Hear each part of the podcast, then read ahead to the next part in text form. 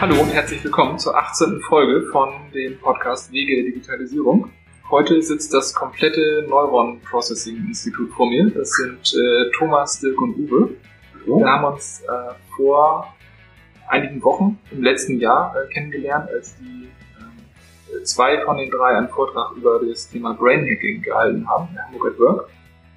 Ähm, das fand ich so spannend, dass ich unbedingt äh, einen, am besten mehrere der Gestalten interviewen wollte. Ähm, das sehr spannend ist, dass die auch einen Podcast haben, nämlich den Gehirnfutter-Podcast. Wir nehmen heute eine Doppelfolge auf, also gleich im Anschluss werde ich äh, für Antworten parat stehen zum Thema IoT im Gehirnfutter-Podcast. Den werden wir auch hier in den Show Notes verlinken, also doppelter Spaß für alle heute.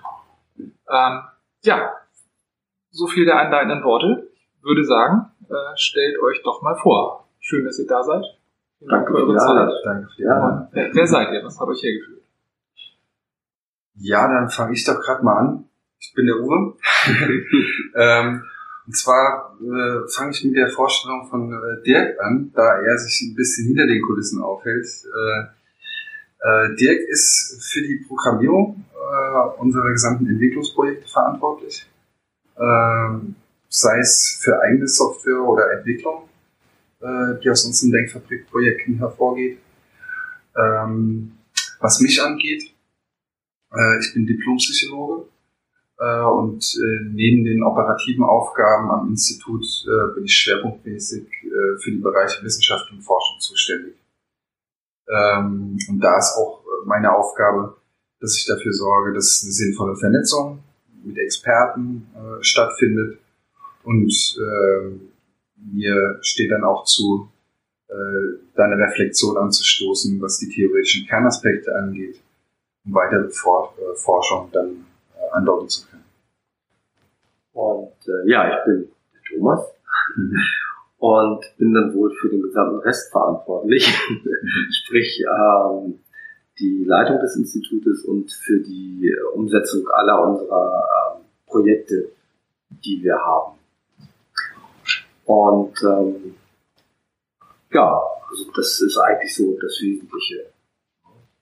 Ja, dann, dann erzählt doch mal, was, was ihr so macht. Also Thema Brain Hacking war ja das Thema, über das wir uns kennengelernt mhm. haben. Jetzt ist das Stichwort ähm, Denkfabrik gefallen. Ihr habt eine eigene Software, den Neuron Processor. Mhm.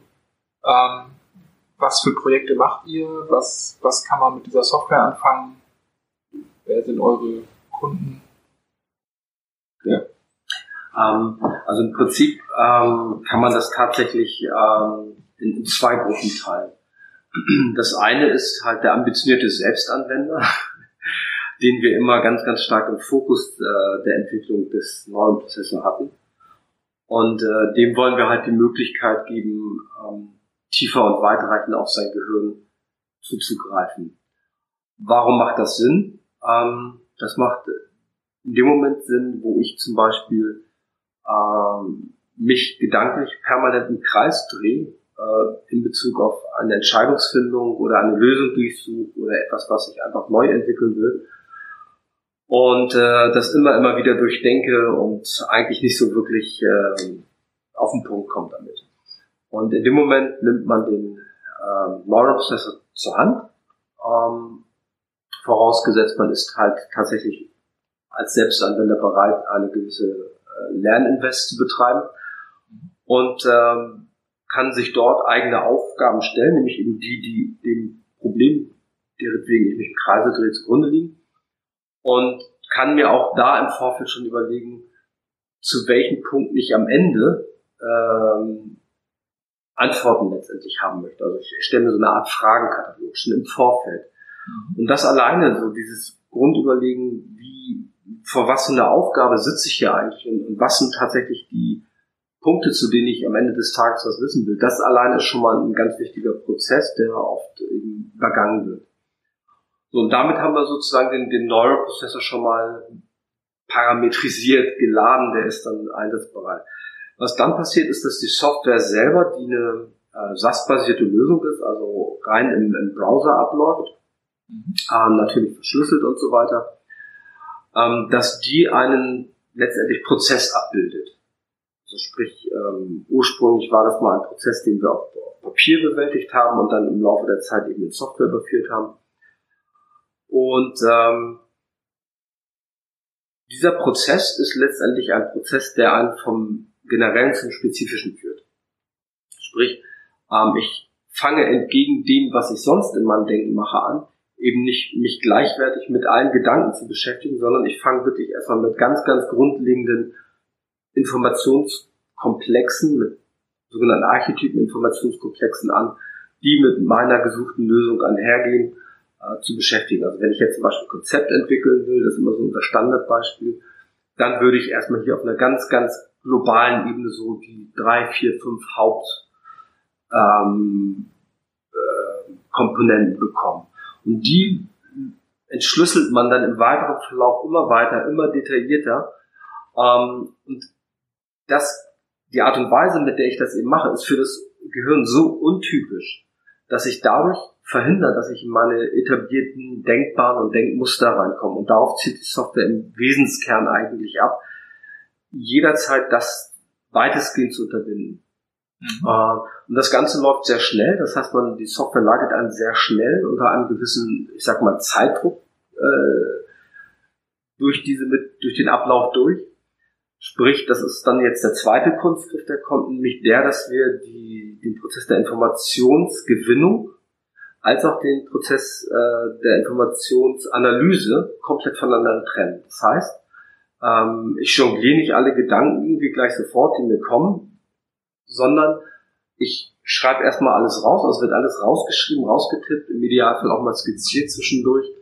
Und erst wenn ich fertig bin mit dieser Informationsgewinnung, die 30, 45, 60 Minuten dauern kann, je nachdem, was für ein Thema ich gerade am Start habe, wie tief ich eindringen will in das Thema. Ähm, und wenn ich dann damit fertig bin, danach erst gucke ich mir an, was habe ich da eigentlich alles zusammengeschrieben.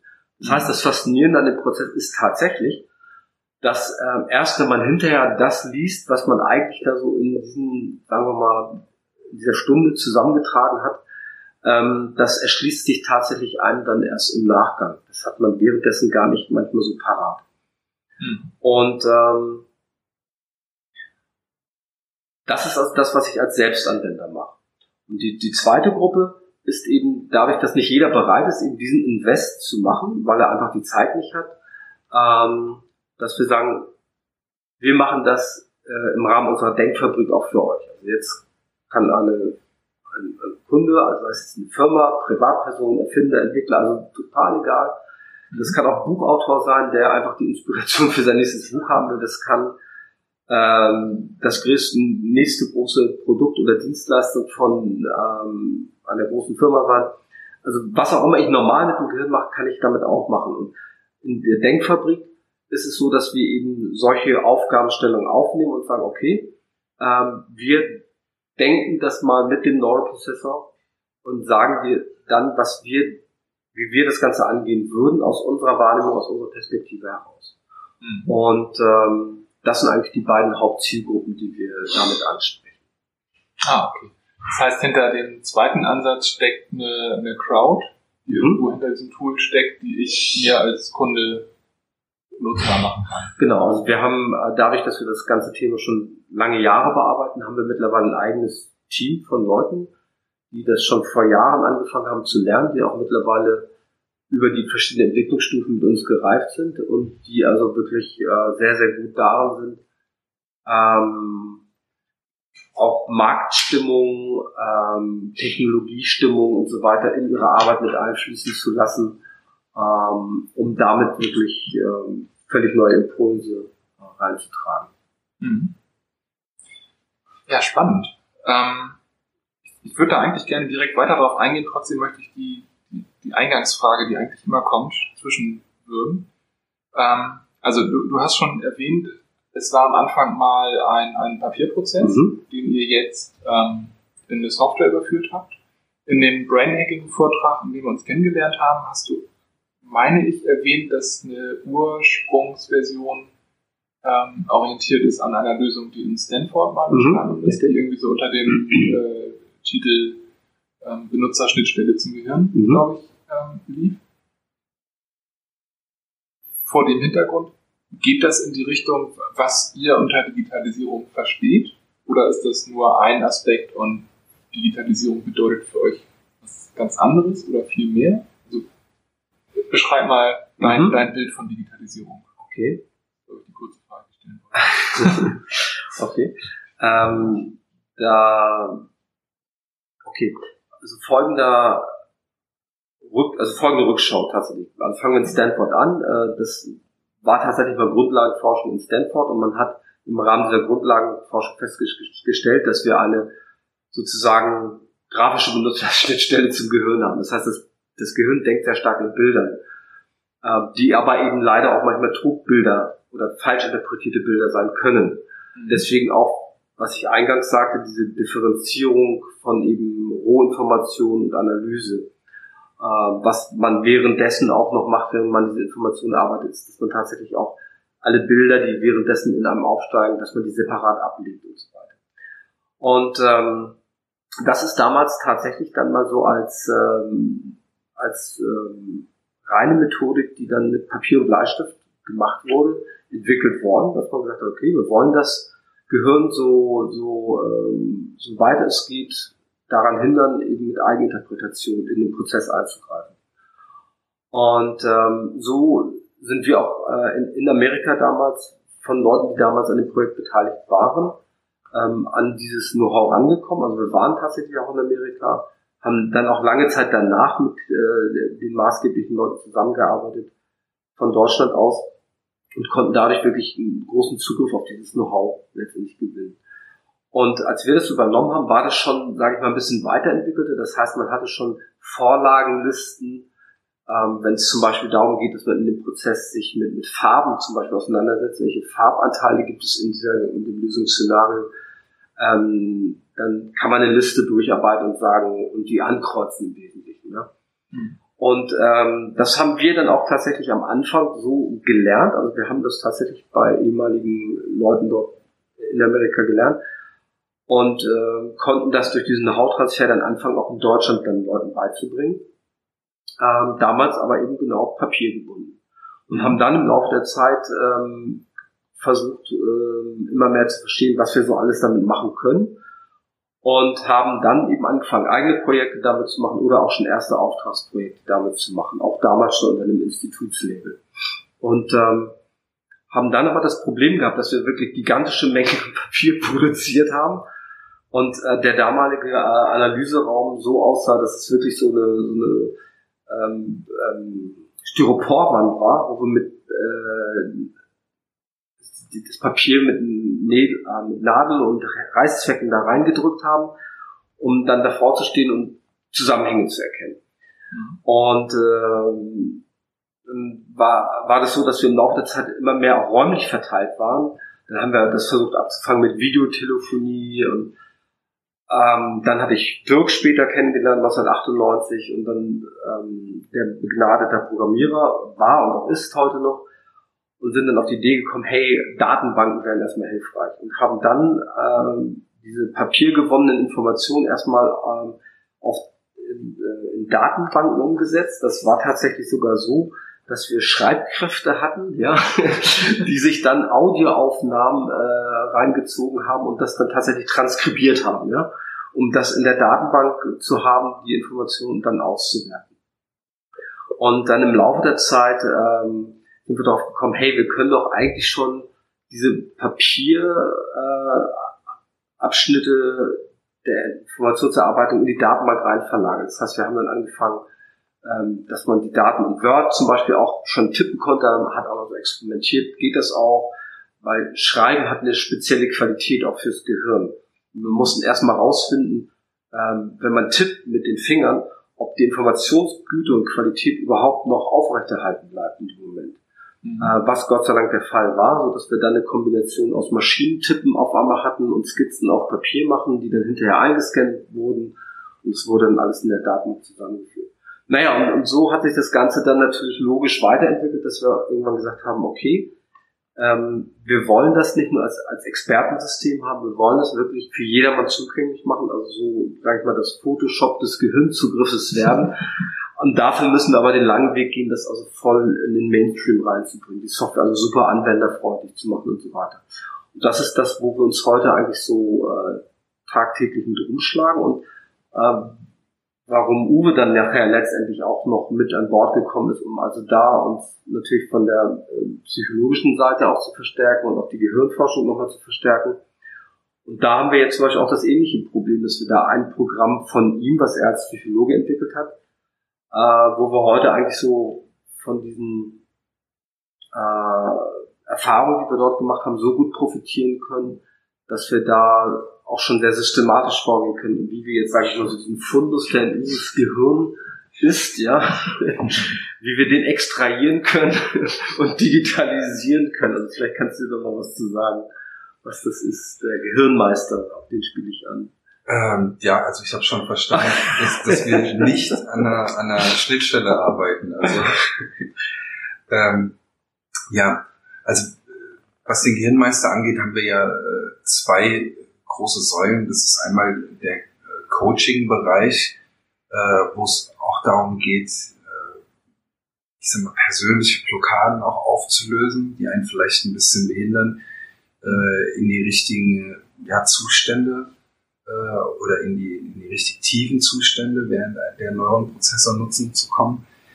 Ähm, äh, und der andere Bereich ist quasi die äh, Vermittlung äh, der verschiedenen Denkweisen der unterschiedlichen psychologischen Schulen oder der psychologischen äh, Leitbilder, Paradigmen, die es gibt. Ne?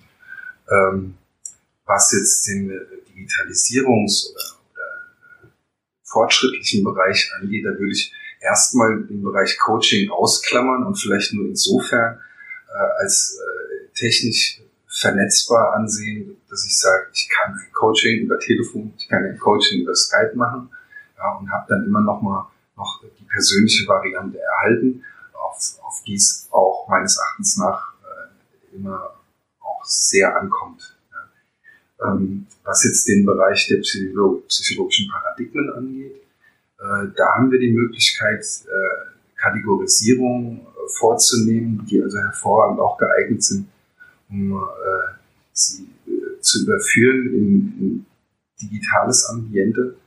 Ähm, ich will vielleicht erstmal sagen, in, in einem normalen 1 zu 1 Coaching äh, heißt es für mich in dem Moment äh, äh, wahrzunehmen, äh, in, in, inwiefern derjenige, der vor mir sitzt, tickt, ja, aus welchen äh, Leitbildern psychologischen Leitbildern er sich bedient und äh, wie er die dann einsetzt. Ja.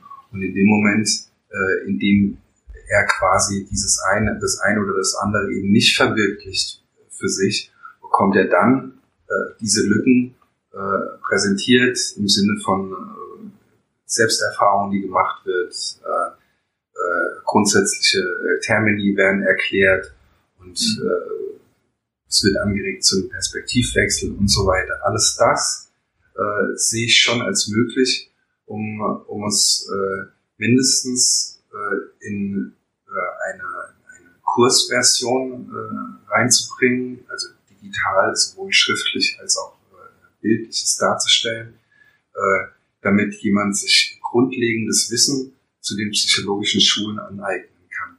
Äh, das, was bei mir visionär im Kopf ist für, für, die, für die Zukunft, ähm, geht dann auch äh, in, die, in die Richtung, äh, dass über Selbsterfahrungsmethoden äh, ja, Software erstellt wird, wo halt eben ähm, die Methoden äh, am Rechner äh, äh, erfahren werden können. Äh, und das zieht für mich auch bis äh, in die Region ich mir vorstellen könnte, sowas wie von Spielehintergrund äh, alle Paradigmen der Psychologie aufzuarbeiten oder aufzubereiten äh, und erfahrbar zu machen. Kann ich mir das äh, so wie das den Neuronprozessor vorstellen? Also ist das ein Tool für Endanwender oder nutzt du das, um Coachings zu begleiten? Also könnte, könnte ich dann eine, eine Art Selbstcoaching machen als Endkunde? Genau, also die Vorstellung ist natürlich so, dass es begleitend neben dem äh, individuellen, neben der individuellen Darbietung oder Gespräch über Paradigmen dann begleitend wirken kann. Auf der anderen Seite äh, wird es auf alle Fälle zukünftig äh, so vollständig sein, also es ist auch schon in der Planung und Muster dafür sind vorhanden, äh, so sein, dass äh, man es irgendwann dann auch als äh, äh, Kursus belegen kann äh, online, ohne in direkten persönlichen Kontakt zu sein. Mhm. Also man muss dazu sagen, wir haben noch eine zweite Software entwickelt, das ist der sogenannte Neuron Prozess, äh, Neuron Publisher.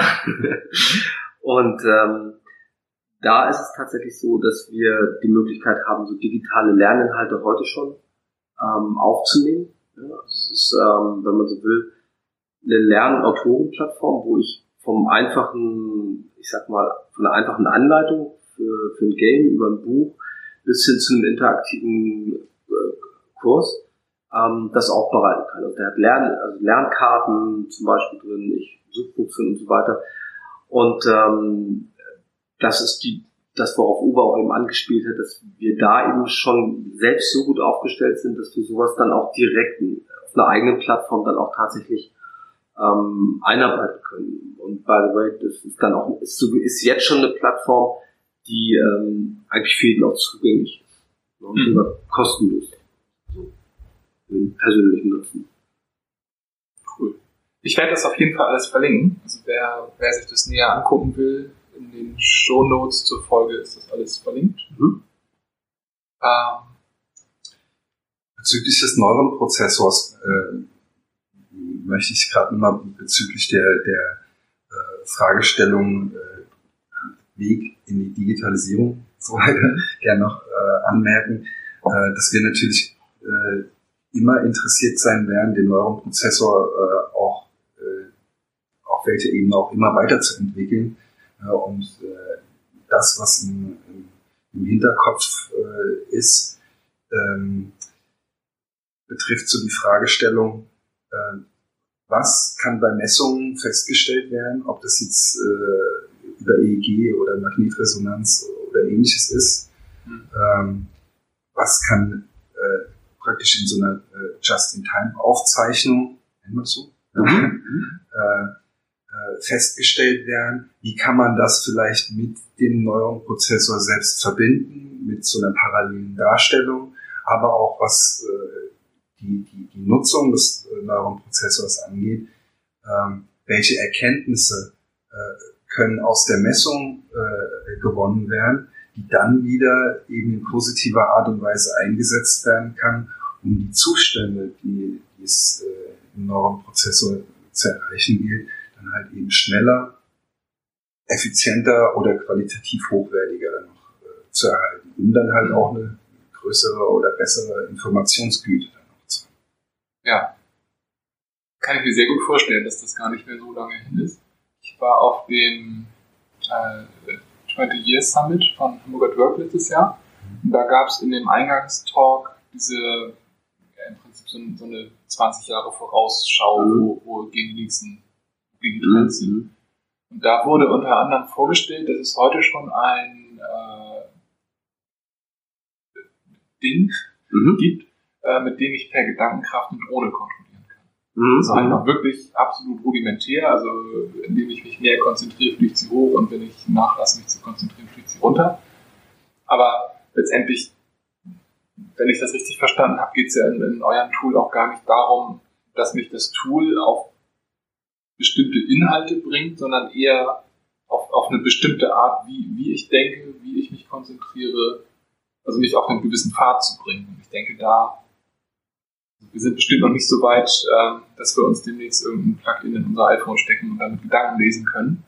Aber ähm, die, die, die Intensität oder die Art von Gehirnströmen, ich glaube, das ist gar nicht mehr weit hin, bis das ein Konsumarstück ist, ja. mit dem man da plausible Daten bekommt.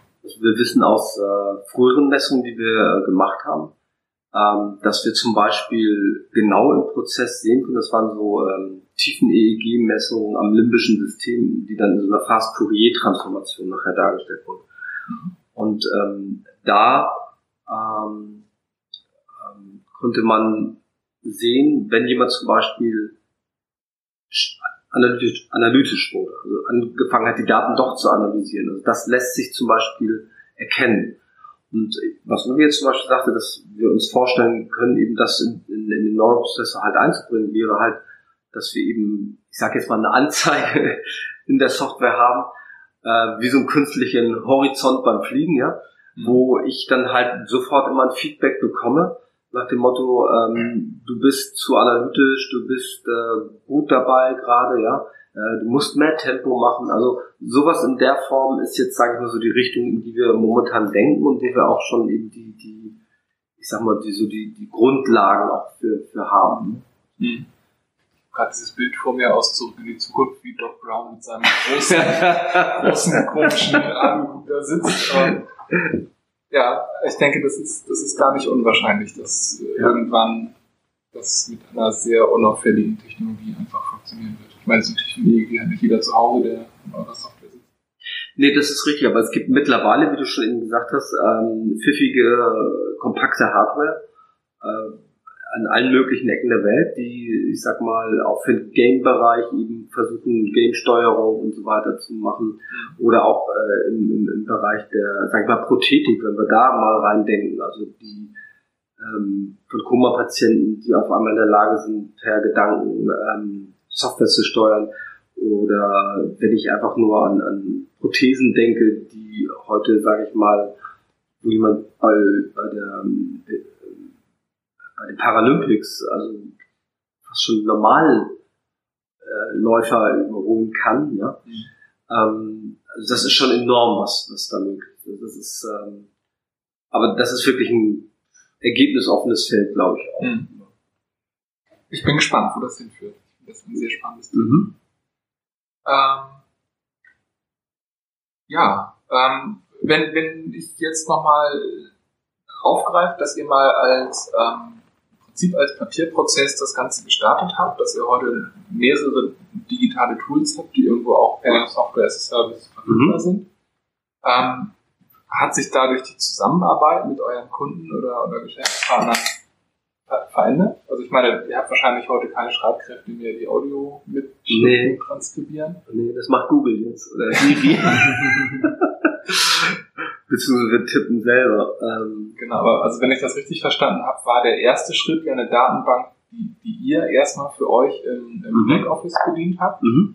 Und das Ganze ist jetzt heute an den, an den User herangetreten genau. worden. Genau, also weil die, ich sag mal, diese Datenbankversion damals, die äh, war sehr, sehr, sage ich mal, erklärungsbedürftig natürlich. Mhm.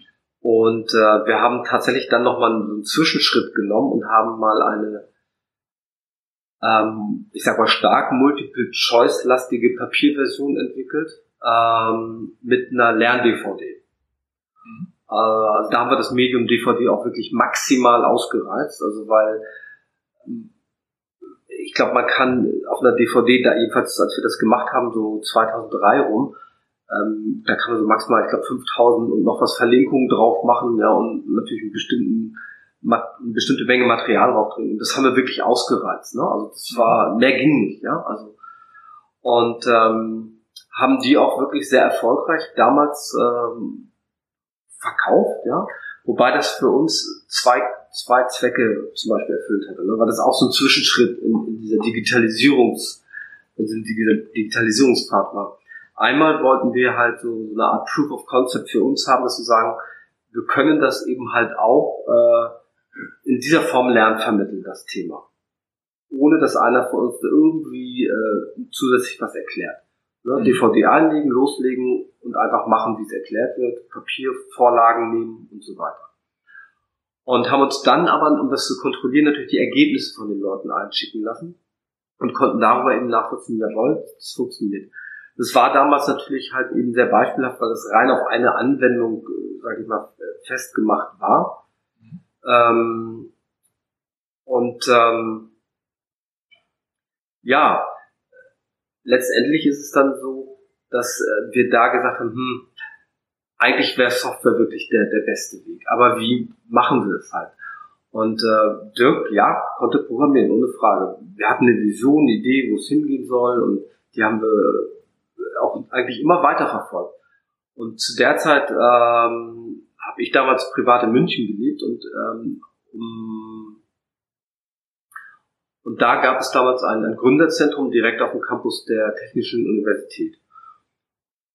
Und ich habe dann zu Dirk gesagt, weißt du was, ich gehe da jetzt einfach mal hin und frage mal, ob die uns helfen können. Ich erkläre dir einfach mal, dass wir eigentlich das Thema jetzt mal als Software entwickeln wollen. Wir aber keinen Plan haben, wie wir das angehen wollen. Also nicht, dass wir jetzt nicht wissen, wie wir anfangen zu programmieren, das ist nicht der Punkt, aber um etwas zu machen, was für den Endanwender ist, was weltweit eigentlich für, für jeden halt noch da sein hat. Äh, wie muss ich das überhaupt angehen heute, damit ich in x Jahren, wenn ich da mal fertig mit bin, ähm, technologisch da auch richtig aufgestellt bin? Wie kann ich es finanzieren? Wie kann ich es kommunizieren und so weiter? Mhm. Und das war rückwirkend betrachtet auch, sage ich mal, der richtige Weg, weil so ein Gründerzentrum ist ein fantastisches Biotop, ähm, weil wenn man das wirklich richtig ausnutzt, dann kriegen die Leute ja auch so mit, was man da macht. Das heißt, das waren eigentlich so auch dankbare Kunden für uns nachher. Mhm. Weil alle hatten ihre Probleme, ihre Konzeptansätze, die sie brauchten oder gelöst, also Probleme, die gelöst werden mussten, Konzeptansätze, die entwickelt werden mussten und so weiter. Ähm, da haben wir wirklich gut von profitiert. Also, falls jemand zuhört, danke an der Stelle nochmal. Und ähm, ähm, das ähm, ist äh, wirklich eine, eine Abenteuerreise gewesen, weil ähm, ich sag mal so schwierig haben wir es uns nicht vorgestellt.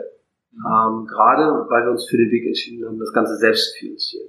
Das heißt, wir haben keine Investoren mit reingenommen äh, und haben tatsächlich, und das war glaube ich auch das, was es, äh, sage ich mal so, ähm, ja, so praxisnah auch gemacht hat.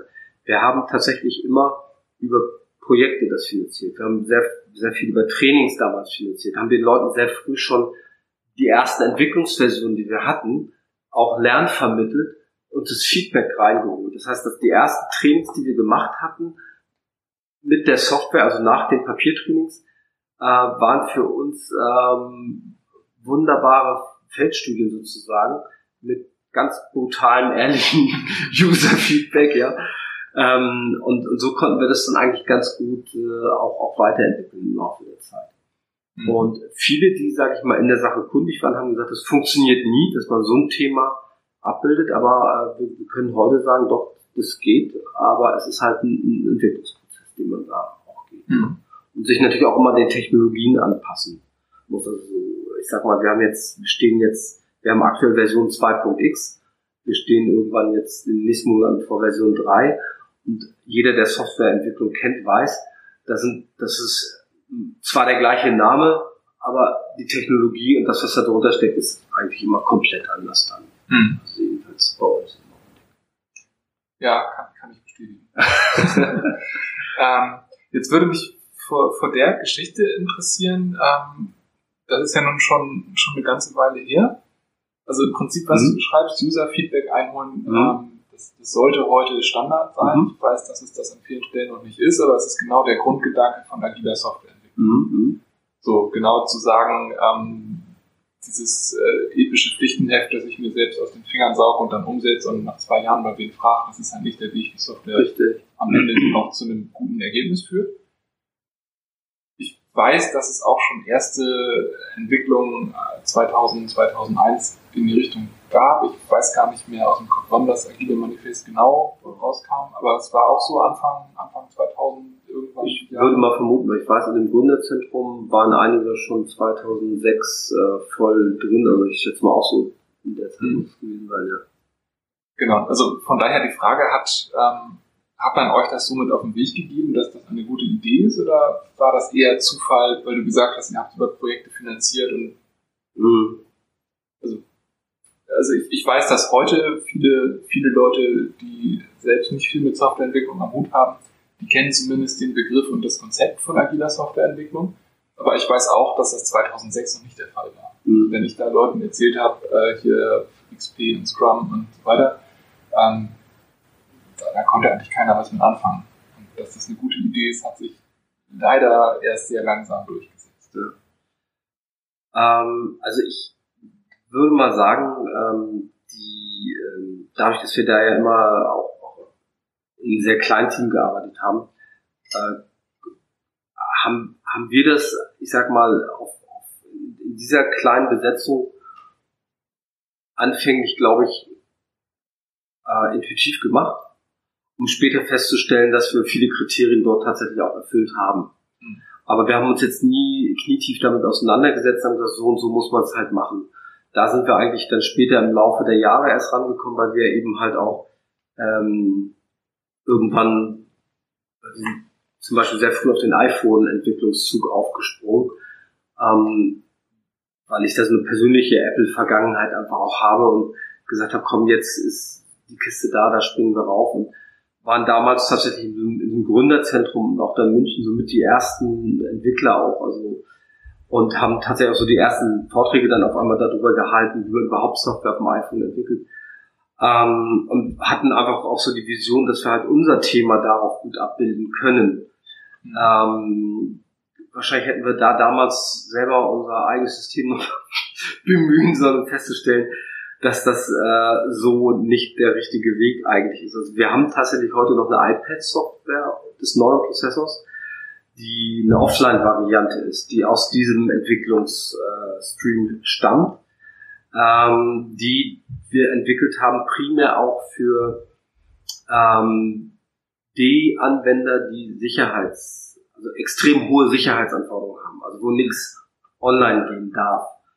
Ähm, weil wir halt mit dem Thema halt auch, sage ich mal, ähm, hier und da äh, unter, also das vorgestellt haben, wo man das auch so uns klar gemacht hat, dass, dass das nie auf externen Servern laufen kann.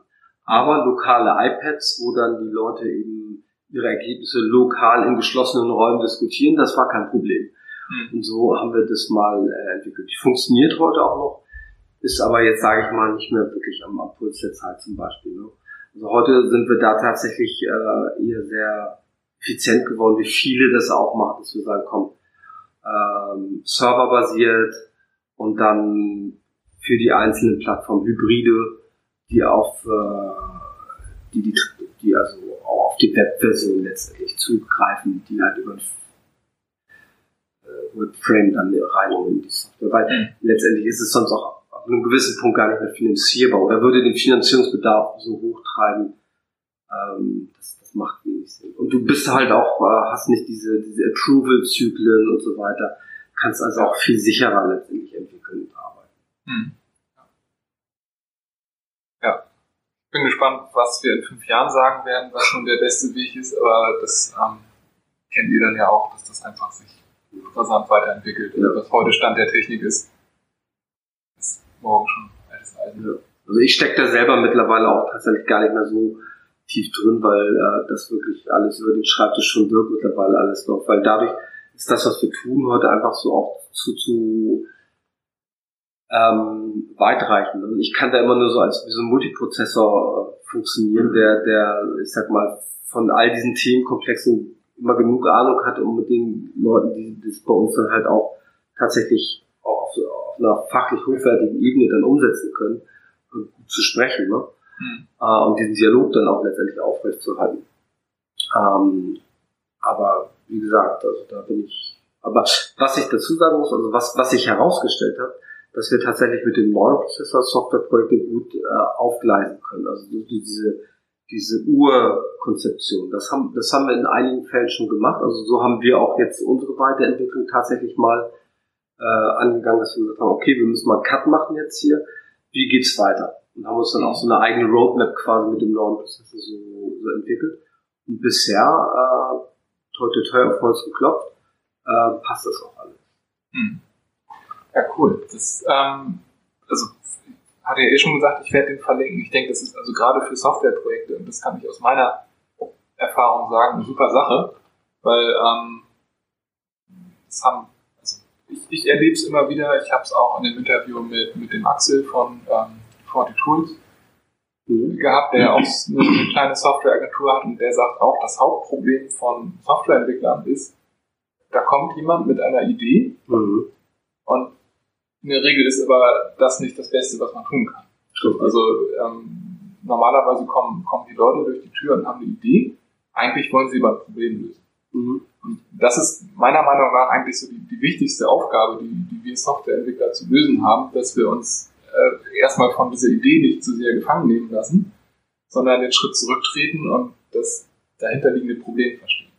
Und dann eine Lösung für dieses Problem entwickeln, die wahrscheinlich besser ist als die Idee, die sich jemand ausgedacht hat, der eigentlich gar nicht alle Möglichkeiten kennt, die Software heute so abdecken kann.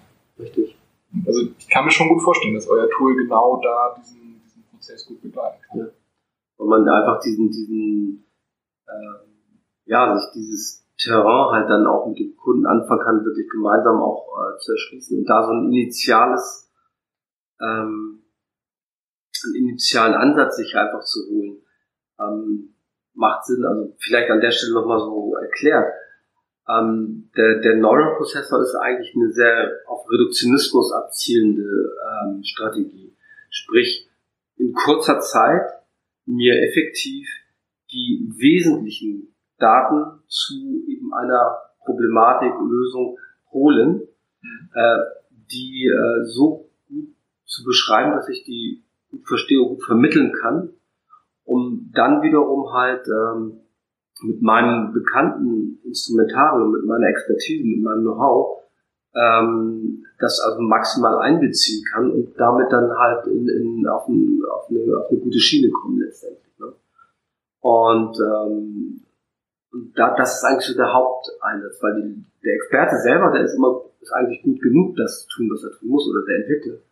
Ähm, aber eben genau, diesen Startpunkt, den richtigen Startpunkt zu finden und zu sagen, das ist er und da können wir jetzt drauf hinarbeiten und das dann immer weiter auszubauen. Klar, das kannst du dann natürlich immer weiter flankieren, dass man sagt, okay, äh, der und der Aspekt, die müssen jetzt nochmal detaillierter untersucht werden, können wir da mit dem neuen Prozessor nochmal reingehen und das nochmal verfeinern. Klar, das geht. Ähm, aber das, das Primäre ist tatsächlich so reduktionistisch, ähm, da einen roten Faden reinzubekommen, der oft sage ich mal, im, im Alltagsdenken schwer zu gewinnen ist. Und gerade in der heutigen Zeit immer schwerer zu gewinnen ist manchmal. Ja. Und würdest du sagen, dass, ähm, dass der Einsatz, also am Ende eigentlich, also die, die Software ist ja nun heute einfach die Umsetzung von heute.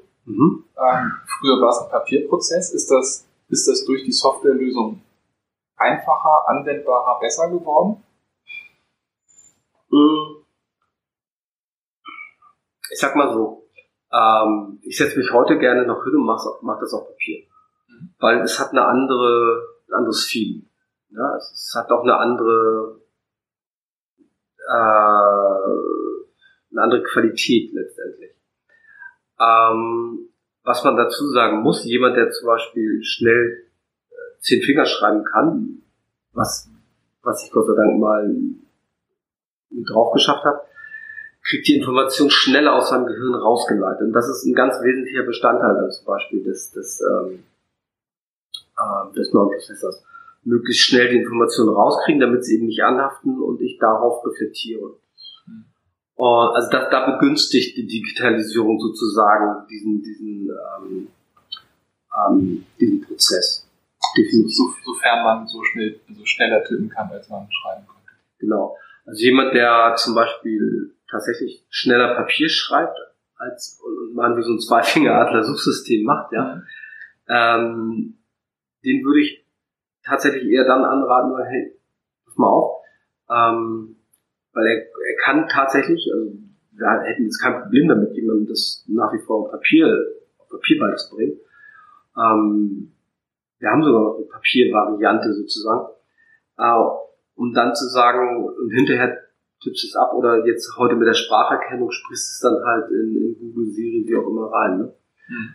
Ähm, entscheidend ist für uns die Kollaboration halt hinten raus, ne? weil wir auch heute tatsächlich die Situation haben, ähm, dass wir die Leute halt über ganz Deutschland oder sogar Europa verteilt sitzen haben und dann auch aus unserem Netzwerk, die rekrutiert werden für einzelne Projekte. Ähm, und ich sag mal, wenn da sagen wir, alle das gleichzeitig machen würden, ja, hätte man nach, äh, wir, nach dem Briefing, wenn die dann loslegen, ihre, ihre, bei uns heißt es Mission, ja, das soll so ein bisschen Uwe hat es schon angesprochen, so diesen ein bisschen spielerischen Aspekt auch reinbringen. Ne? Man schickt einen Agenten auf eine Mission, der muss dann ne, mhm. Informationen zusammentragen. Ne? Und ähm, das heißt, wir haben eine Stunde später, haben wir die Ergebnisse sozusagen im Kasten. Die werden dann noch ein bisschen überarbeitet, 10, 15 Minuten lang, dass die halt auch für den Dritten gut lesbar, verständlich sind, äh, alle Rechtschreibfehler raus sind und so weiter. Aber das ist natürlich super effizient, dass du innerhalb von eigentlich, sagen wir mal, einer Stunde, anderthalb Stunden äh, einen Informationspool hast, den du analysieren und auswerten kannst. Mhm. Das Analysieren und Auswerten ist natürlich noch wiederum ein anderer Prozess, äh, der ein eigenes Thema für sich ist. Aber ähm, da fängt dann eben der, der, oder da zeigt sich halt der Vorteil des Digitalen, weil früher war das tatsächlich so, wenn wir es auf Papier gemacht haben, was mussten wir tun? Das ins Scanner stecken oder ins Fax stecken, äh, den Projektleiter schicken, äh, dann ist die Seite nicht durchgegangen und so weiter und dann kam wieder diese Analyse-Pinwand, ne? Mhm. Und äh, bis du das mal so alles dann auch so zusammen, und musstest das natürlich auch nochmal ähm, durch, die, durch die Klaue des Einzelnen dich durcharbeiten. Das ist natürlich maschinengeschrieben, alles viel einfacher lesbar auch. Ne? Hm. Ähm, wir haben viel auch manchmal eine Zeit lang mit Audio, also, äh, ich hatte ja gesagt, dass wir transkribiert haben. Das ging natürlich, weil wir parallel das auf Audio aufgenommen haben.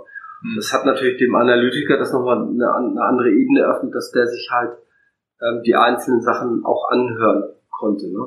Das ist eine mhm. Komponente, die wir heute nicht in der Software drin haben, ähm, die wir aber bei kurz lang auch wieder mit reinnehmen werden, weil einfach das Audio den Vorteil hat, ähm, dass es jemanden selber hinterher ermöglicht, sich das nochmal auf die Ohren zu bringen und wir, der Trend geht dahin, Informationen verstärkt zu verhören heutzutage. Also deswegen ist Podcasting auch in meinem Verständnis so erfolgreich heute, ja. weil die Leute das im Auto, im Zug mal so zwischendurch einfach verhören können.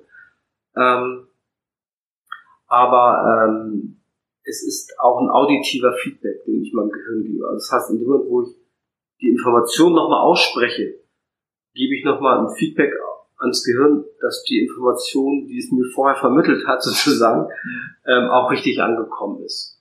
Oder sagen wir zumindest angekommen ist. Ja, ergibt total Sinn. Also das, das kenne ich aus unterschiedlichsten Leben, Lebenslagen. Mhm. Ich meine, ich, ich lese gerne Fachbücher und ich, ich höre denen auch gerne im Auto zu, mhm. Audible. Und genauso, ich, ich habe kleine Kinder, also ein, ein Buch vorlesen ist was völlig anderes als ein Roman irgendwo abends im Bett selber zu lesen. Ja. Ja, das stimmt. Und ich bin, ich bin Lektor in der Kirche und wenn ich da ähm, den, den Text bekomme. Ich lese mir den im stillen Kämmerlein erstmal, also ich lese ihn mhm. mir laut vor, mhm. weil am Ende stehe ich ja auch vorne und lese in der Gemeinde vor und den kann ich mir noch so oft still im, im Geiste durchlesen. Ja. Das ist was anderes, wenn man den vorher schon mal ausgesprochen hat. Ja, definitiv, das stimmt. Ja, ähm, bevor wir zum Abschluss kommen, eine, eine Frage würde ich gerne stellen, weil ich das Gefühl habe, dass ihr dieser Software so ein bisschen ähm, ich weiß nicht, wie ich sagen soll. Ihr, ihr seid nicht das Startup, das sich gedacht hat, wir entwickeln jetzt eine coole Software. Ihr hattet ein, ein Produkt, einen Prozess, der war da, den habt ihr irgendwann in Software überführt. Mhm. Habt ihr dabei irgendwelche ähm, Probleme erlebt, Fehler gemacht, von denen ihr sagt, jemand, der an einer ähnlichen Stelle ist wie ihr damals, was ihr dem für Tipps geben würdet, was man, was man dabei vielleicht tun sollte, nicht tun sollte. Ich finde das mit dem Agile by Accident schon, schon eine gute Sache. ähm, ja, also ich sag mal so. Äh, für uns war tatsächlich ähm, das ein relativ alternativloser Weg, weil wir selber ja damals nicht wussten, wo geht die Reise hin und uns auch da bewusst nicht festlegen wollten. Das heißt, es hättest du nie irgendwie einen Businessplan reinquetschen können. Ne? Und ähm, ob das aber wirklich ein empfehlenswerter Weg ist, weil es halt ein steiniger Weg ist, das äh, würde ich mal dahin stellen. Ähm, und es ist sicherlich auch ein Weg, der den Prozess der Fertigstellung verlängert, weil es ist halt klar, in dem Moment, wo ich natürlich für Dritte Projekte mache, ähm, auch eben Entwicklungsprojekte oder Apps, ähm, bin ich natürlich von meinen Ressourcen her so stark gebunden, dass die Eigenentwicklung dann zumindest auf Kriechspur unterwegs ist. Äh, und das natürlich ein sehr etappenhaftes Entwickeln ist. Und das braucht man keinem Entwickler zu erzählen. Also Dirk stöhnt mir dann natürlich auch äh, die Ohren voll, weil nicht nur im Ohr sagt, ich möchte mich wirklich da wirklich konzentrieren können auf das, was ich mache. Ne? Mhm. Und ähm, so, dass wir da auch wirklich diese Entwicklungsphasen immer gut einplanen mussten, dass wir sagen, okay, jetzt läuft das, das und das. Ähm, okay, da ist ein gutes Zeitfenster. Ähm, da ist dann wieder mal so ein großer Entwicklungsblock, den wir machen können. Ne? Weil das muss ja dann auch drumherum vorbereitet werden und so weiter. Ne? Und zumal wir halt auch ähm, jetzt heutzutage jede Version, bevor wir sie überhaupt rausgehen, natürlich mit unseren altgedienten Solvern ähm, auch testen. Und wenn die sagen, an der Stelle äh, äh, hakt irgendwie, dann, dann korrigieren wir das auch, bevor wir da weitermachen. Das macht, macht natürlich Sinn. Ähm, vielleicht sollte ich den Begriff Solver an der Stelle nochmal erklären, das fällt mir aber gar nicht mal. Ein Solver ist ein Begriff, der kommt aus dem klassischen Crowdsourcing eigentlich. Äh, also nicht Crowdfunding, sondern Crowdsourcing. Äh, weil ja die Idee dahinter steckt beim Crowdsourcing, dass eben ist die Firma auch noch so groß, also sei es GE oder Procter Gamble oder wie, wie sie alle heißen, keine Firma der Welt hat eine so große Entwicklungsabteilung, dass sie eben das Weltwissen in, in sich vereint. Ja, die haben vielleicht so eine große Bude 15, 20 Prozent, wenn es hochkommt. Die anderen 80 Prozent sind nicht im Zugriff. So. Und das ist ja die Idee hinter Crowdsourcing, dass ich eben meine, meine Fühler so weit in die Welt ausstrecken kann, dass ich eben auch an die 100% Wissensallmende letztendlich rankomme. Mhm. Und ähm, die ähm, und dieser Begriff hat sich eigentlich dann etabliert dort, dass man sagte, diejenigen, die eben an, an solchen Lösungen arbeiten, die nennt man Solver, das sind Problemlöser, Konzeptentwickler, wie auch immer, Konzeptentwickler. Und ähm, deswegen haben wir diesen Begriff auch übernommen, weil jemand, der den Neuron-Prozessor professionell anwendet, also sprich auch hier Übung macht den Meister. Also ähm, das, das erwarten wir halt auch von unseren Leuten. Also wir haben in der Software, sage ich mal, eine aktive Lizenz sozusagen. Das heißt, ähm, der zählt dann mit, wie viel man damit macht. Und nur wenn ich eben halt dort tatsächlich regelmäßig mitarbeite, habe ich zum Beispiel auch ein Anrecht an wirklich professionellen Projekten auch äh, mitzuarbeiten. Ne? Jemand, der das mal gemacht hat und sagt, so jetzt will ich mal, ne? ähm, da sagen wir, mh, mm, ihr nicht mache erstmal Gemeinschaftsprojekte, die wir halt dann auch mal äh, für die Community.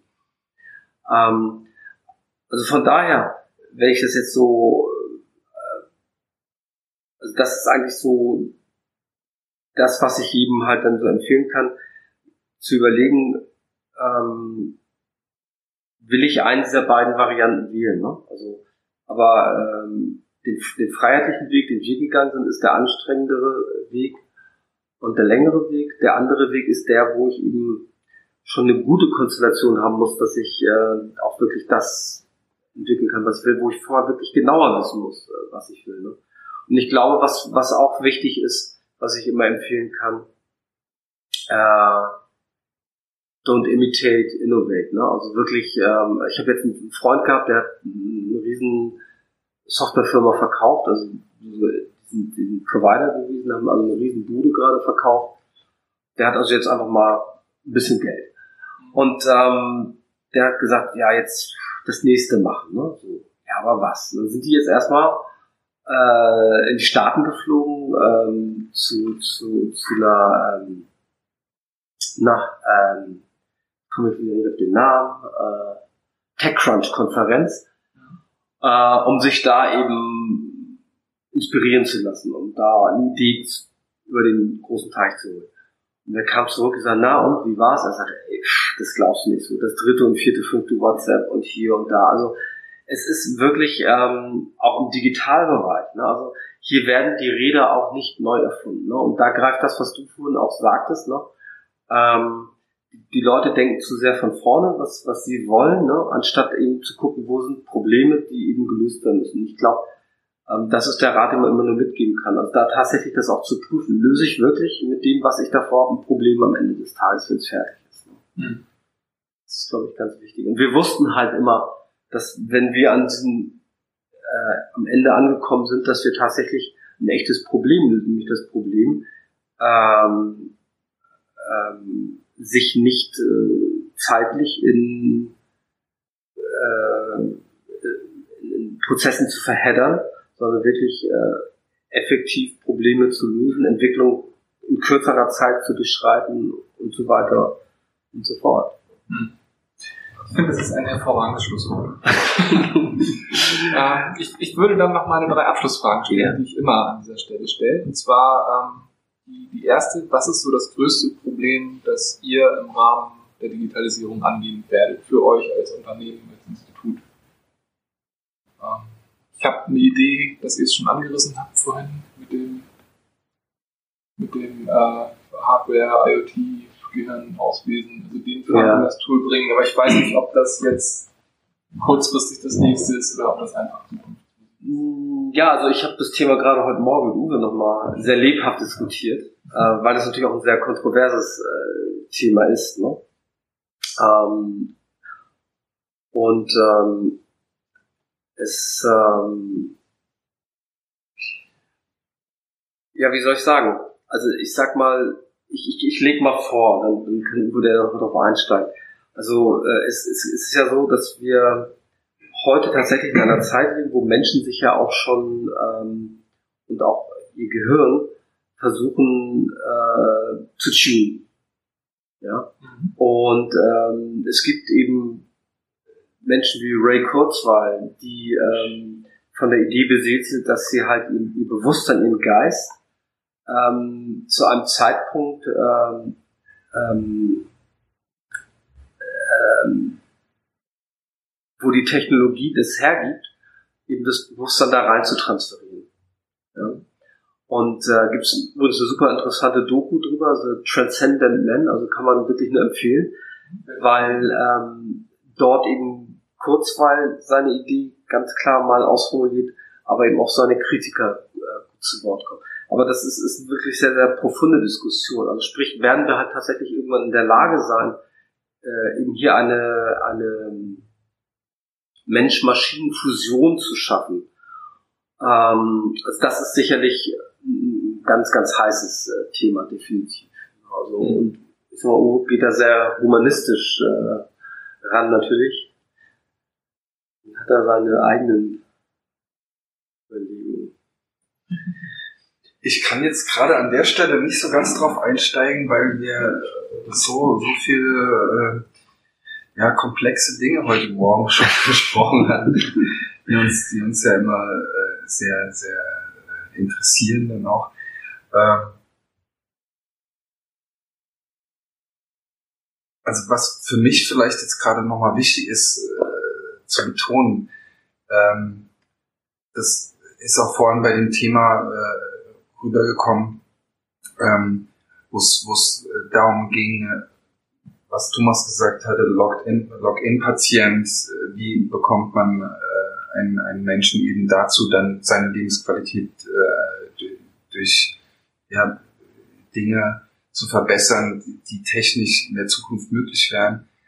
Ähm, da habe ich gleich dran gedacht, äh, ja, stopp mal, selbst das Max-Planck-Institut ja, äh, die diese Vorlage gegeben haben äh, für diese, äh, diesen ersten Einsatz bei, bei äh, Sony mit irgendwelchen Stirnbändern und äh, ich äh, äh, schaffe es, einen Flipper äh, zu steuern. Ja, ähm, da bin ich mir immer bewusst, dass es momentan in keinem Bereich äh, irgendeine 1 zu 1 Entsprechung gibt. Ja? Äh, da wird gearbeitet meinetwegen mit einem, äh, mit einem elektrischen Impuls, der möglicherweise im visuellen Kortex äh, stattfindet, vielleicht aber auch im motorischen und an den ich mich langsam gewöhne, den so in den Griff zu bekommen. Ja, aber der kann vielleicht mit Geschmack zu tun haben, aber trotzdem, weil ich ihn steuern kann äh, und er gut abgenommen werden kann, kann über Elektroden, äh, kann dadurch ein Flipper gesteuert werden. Ja. Also ähm, ich denke nicht, dass es äh, in, in, naher Zukunft wirklich äh, um eine, um eine 1 zu 1 Entsprechung äh, von irgendwelchen Gehirninhalten äh, an irgendwelchen Stellen und dann Abbildung auf, auf äh, digitalen Hintergrund geht. Also mehr, mehr der, der Steuerung. Also gar nicht, gar nicht auflesen und darstellen, was in unserem Gehirn ist, sondern im Prinzip Eingangskanäle. Mhm. Und auch das, was du vorhin dargestellt hast, diesen, diesen, diesen basalen äh, Charakter auch eben nutzen, dieses äh, ich bin Psychologe, dieses, dieses Erfühlen 10, 15 besonderer grundsätzlicher Zustände, ja, die, man, die man einnehmen kann als Mensch und die dann immer zu reproduzieren wieder und das zu trainieren. Ja, wie, wie weit man da noch dann weiter äh, voranschreiten kann. Ja, dass man über eine spezielle Art von Fokussiertheit äh, dann nochmal äh, eine Besonderheit dieser, dieser basalen Zustände dann nochmal hervorrufen kann. Ja, könnte ich mir auch vorstellen, aber eben halt nicht bis in das allerletzte äh, Detail erstmal. Mhm. Die Gehirnforschung ist, ist da ja, das sagen auch wirklich führende Gehirnforscher ganz klar, äh, steht wirklich da ganz am Anfang. Ja? Und äh, auch äh, noch zum Beispiel zur, als eine der ersten Sachen, die Obama damals, als er Präsident geworden ist, ähm, ähm, losgetreten hat, war, dass er dieses, diese, sag ich mal, Gehirninitiative in der, in der Forschung losgetreten hat, wo er gesagt hat, hier, wir sind jetzt in der Dekade des Gehirns, also sind enorme Forschungsgelder reingeflossen. Und man hat jetzt gerade jüngst zum Beispiel erst festgestellt, dass zum Beispiel die ganzen Daten, die eben mit ähm, den Messmethoden, die heute zur Verfügung stehen, gewonnen werden, dass die zum Teil in wesentlichen Elementen komplett fehlinterpretiert worden sein könnten, weil einfach dort ähm, fehlerhafte Annahmen getroffen wurden und so weiter und so weiter. Das heißt, ähm, wir haben jetzt zwei Dinge, die man eigentlich berücksichtigen muss. Nämlich A, dass wir halt momentan dort noch wirklich in einem riesen Forschungslabor stehen letztendlich. Ähm, um Kurzweil nochmal mit einzubinden. Er sagt ja, ähm, und das ist auch sein letztes Buch, was er geschrieben hat, das heißt, glaube ich, Singularity is near, wenn ich mich recht entsinne. Und da sagt er, dass, dass ähm, was bei den heutigen Betrachtungen oftmals eben nicht berücksichtigt wird, ist, dass wir keine lineare Technologieentwicklung haben und auch keinen unbedingt linearen Erkenntnisgewinn in der Forschung, die mit diesen technologischen Möglichkeiten einhergehen, also auch die Gehirnforschung zum Beispiel auch bezogen. Und er sagt, das ist eine logarithmische Funktion, also die, die exponentiell zunimmt in den nächsten Jahren. Das heißt, er sagt, und dann kommen diese klassischen Vergleiche, ne, wenn wir jetzt mal so gucken, was wir hier alleine so in den letzten Jahren, Jahrzehnten für Entwicklungssprünge gemacht haben. Er sagt, das müsst ihr euch jetzt vorstellen, das wird jetzt einfach nochmal eine ganze Ecke schneller gehen. Das heißt, ähm, da steuern wir auf ganz, ganz viele äh, Problematiken zu, nämlich A, ähm, eine ethische Komponente, also sprich, ähm, ähm, wie kriegen wir das gebändigt, also nicht um, umsonst kommt ein Elon Musk daher und äh, hebt den warnenden Zeigefinger in Bezug auf künstliche Intelligenz. Mhm. Ja, das, das macht er ja nicht ohne Grund. Und ähm, also wie gesagt, also da, da gebe ich Uwe recht, ja, zum heutigen Zeitpunkt es ist halt äh, jede Sache, die wir machen, ist immer auch, geht immer einher mit einer Konditionierung.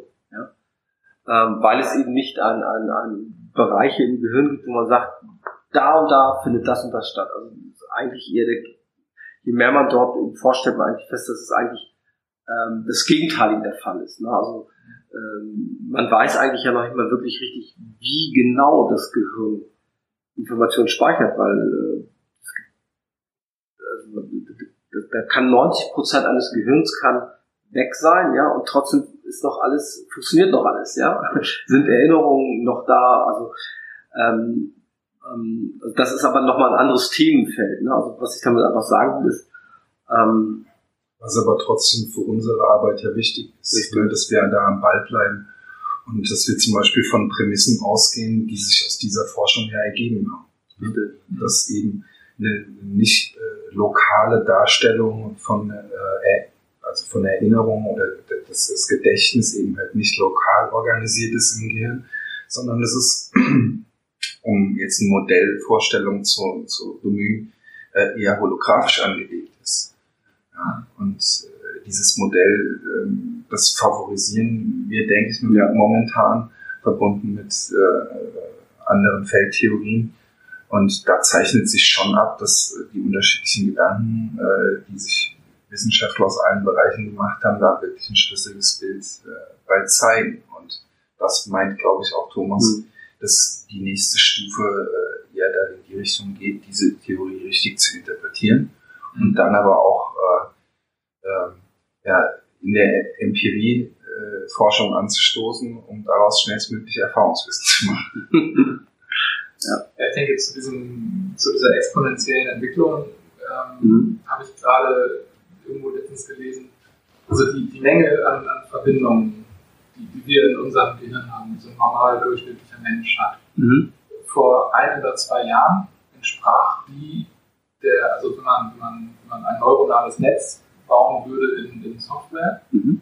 dann hätte man irgendwann vor ein, zwei Jahren alle Rechenleistungen, die auf unserem Planeten zur Verfügung stand, gebraucht, um ein so ein durchschnittliches mhm. 200-Gehirn abzubilden.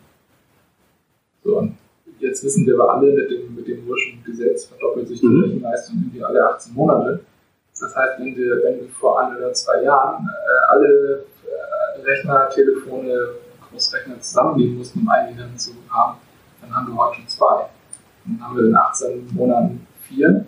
Und dann kann man sich ausdenken, wie, wie viele Jahre wir das, noch spiel, das Spiel noch spielen müssen. Hat jeder auf seinem iPhone 17 halt so ein Gehirn.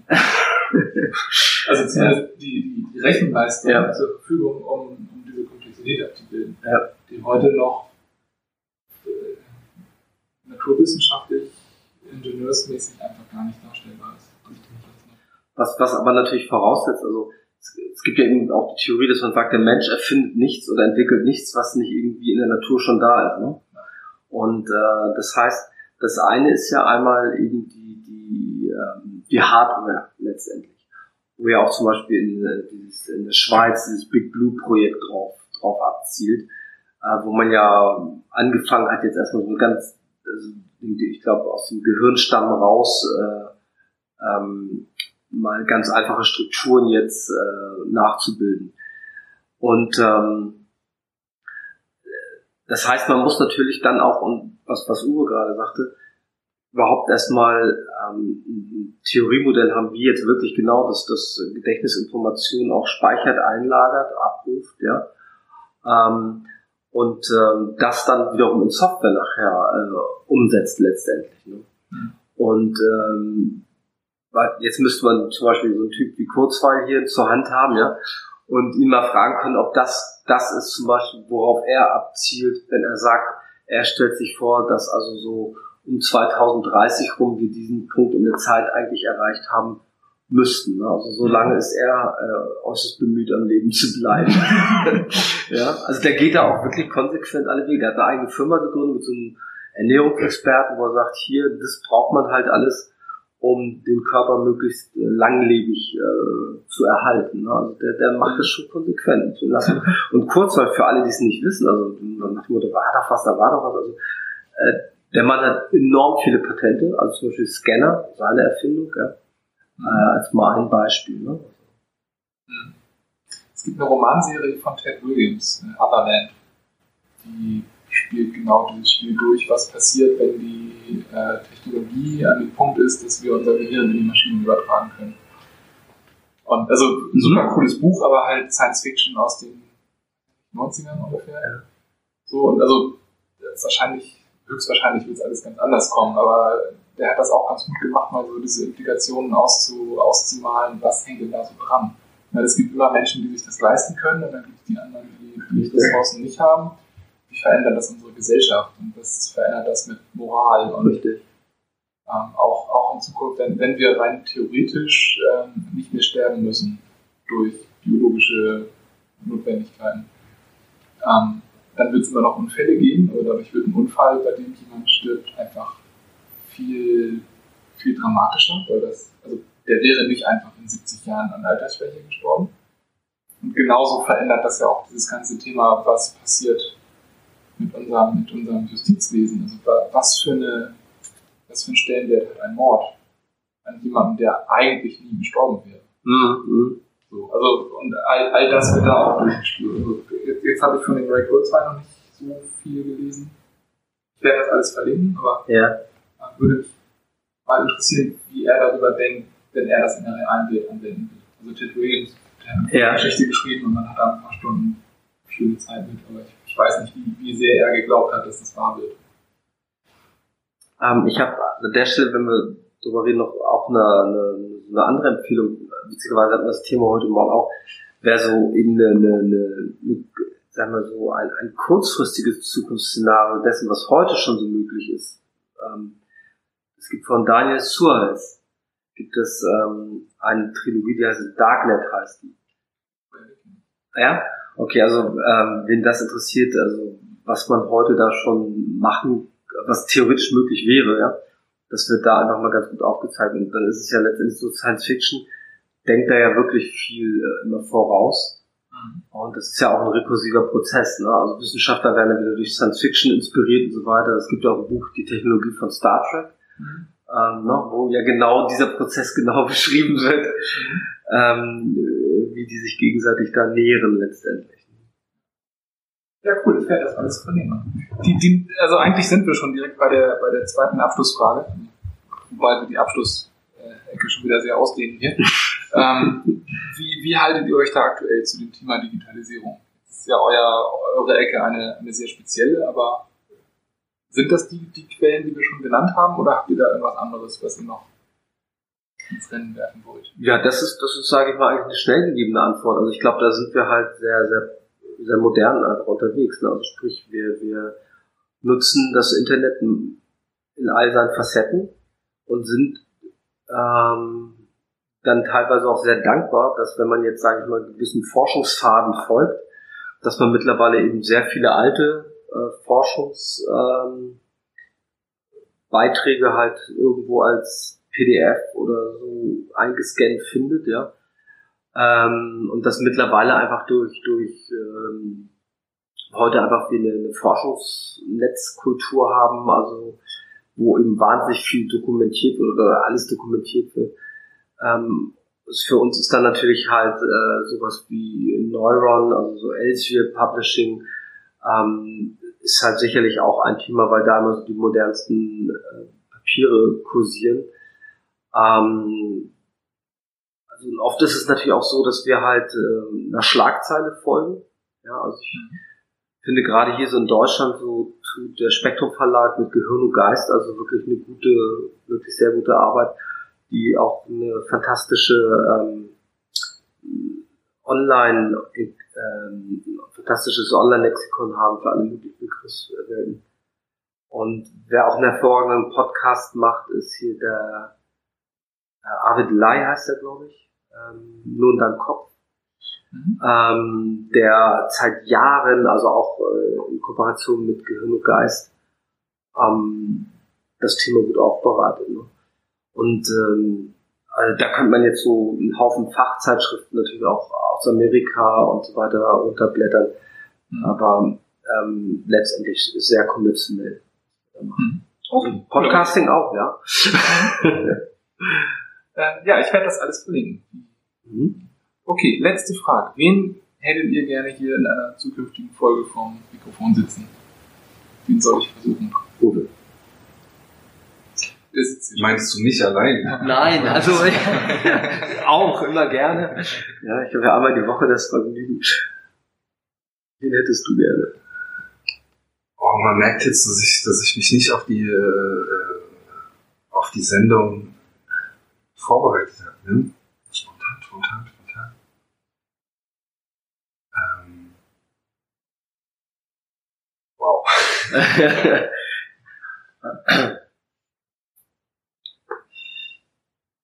Ich glaube, das, was ich vorhin genannt habe in unserem äh, kurzen Vorgespräch, äh, das wäre vielleicht mal ein interessanter Gesprächspartner. Ja? Die Herrschaften von, äh, von, äh, von Next Practice aus Bremerhaven. Mhm. Ja, leider ist ja Herr Professor Kruse nicht mehr äh, unter uns, äh, der das alles da aus dem Boden gestampft hat. Aber die haben wirklich eine hervorragende äh, Management-Diagnostik, softwarebasiert äh, entwickelt, die auf qualitativer äh, auf qualitativen Forschungsinstrumenten aufbaut. Und das schon sehr früh. Mhm. Name fällt mir dazu jetzt leider kein okay. okay, das lässt sich ja ruhen. Ähm, ja, ich habe einen realistischen an wobei ich weiß gar nicht, ob es so unrealistisch ist. Also gerade weil wir jetzt dieses Themenfeld, äh, wie weitreichend kann Digitalisierung auch gehen, ne, eben hatten, denke ich, wäre natürlich ein Hammer, den, den Ray Kurzweil ähm, damals zu befragen, tiefer gehen. Ne? Und ähm, ja, jetzt sind und, und sicherlich fallen mir da auch ein Haufen Gehirnforscher ein. Leider sind tatsächlich letztes Jahr oder in den letzten zwei, drei Jahren sehr viele der, der wirklichen großen Denker und Köpfe da verstorben. Also wie hier Karl Pribram, ja, ähm, oder auch ein, ein Russell Targ der von Pearl Labs. Ähm, und ähm, also ich müsste jetzt tatsächlich nochmal ins stille Kämmerlein gehen und überlegen, wer wäre jetzt so von den Lebenden, noch Lebenden, ähm, so eigentlich der Favorit. Ne? Aber es wäre definitiv ein, ein Gehirnforscher, äh, aber der eben halt auch, sag ich mal, sich mit äh, dem Thema Digitalisierung beschäftigt. Vielleicht mhm. kann ich den Namen an der Stelle nachreichen. Ja, äh, machen wir so. Perfekt. Okay. Ja, dann würde ich sagen, äh, haben wir mal wieder ganz schön lange geredet heute, aber ich finde, das war ein super spannendes Themen. Ja. Vielen Dank für eure Zeit, vielen Dank für euer Wissen. Ähm, Danke dir. Danke. Äh, ja, das war die 18. Folge von Wege der Digitalisierung ähm, mit den Jungs vom Neuron Processing Institut. Ähm, alle Links, alle Personen, alle Quellen, die wir so genannt haben im Laufe des Gesprächs und auch die Tools ähm, werde ich in den Shownotes verlinken. Das Ganze findet sich wie immer auf wege der Digitalisierung.de. Das ist die 18. Folge. Ähm, vielen Dank fürs Zuhören und bis zum nächsten Mal. Danke, tschüss.